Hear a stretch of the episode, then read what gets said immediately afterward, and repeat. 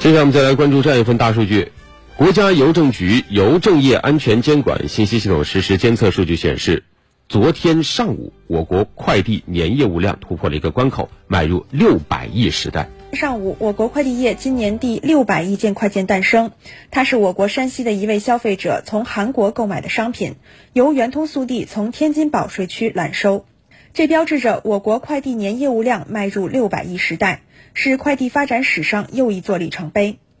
中国社会科学院财经战略研究院互联网经济研究室主任李永坚：六百亿什么概念？我们平均我们十四亿人，平均每个人四十三个包裹，所以这个就。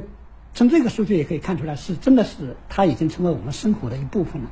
啊，这也就是为什么我们的这个就是说数字经济能发展这么好的原因。我们背后有一个庞大的高效率的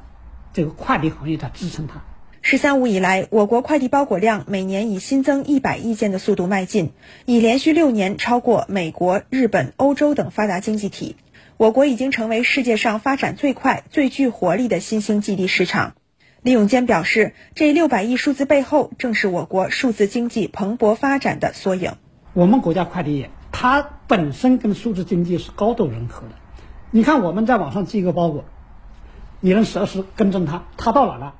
他的快递员是谁，他在哪个车上，它不但支撑了数字经济，那这个它本身就是数字经济的一部分。据测算，我国平均每个包裹的价值约为一百三十七元，这意味着新增一百亿件包裹，间接拉动经济增量一点三七万亿元。嗯，快当然是好事，但是关注快的同时呢，我们也更要关注高质量发展。你比如说前几天我们在节目当中关注过的快递包装的减量化和绿色化，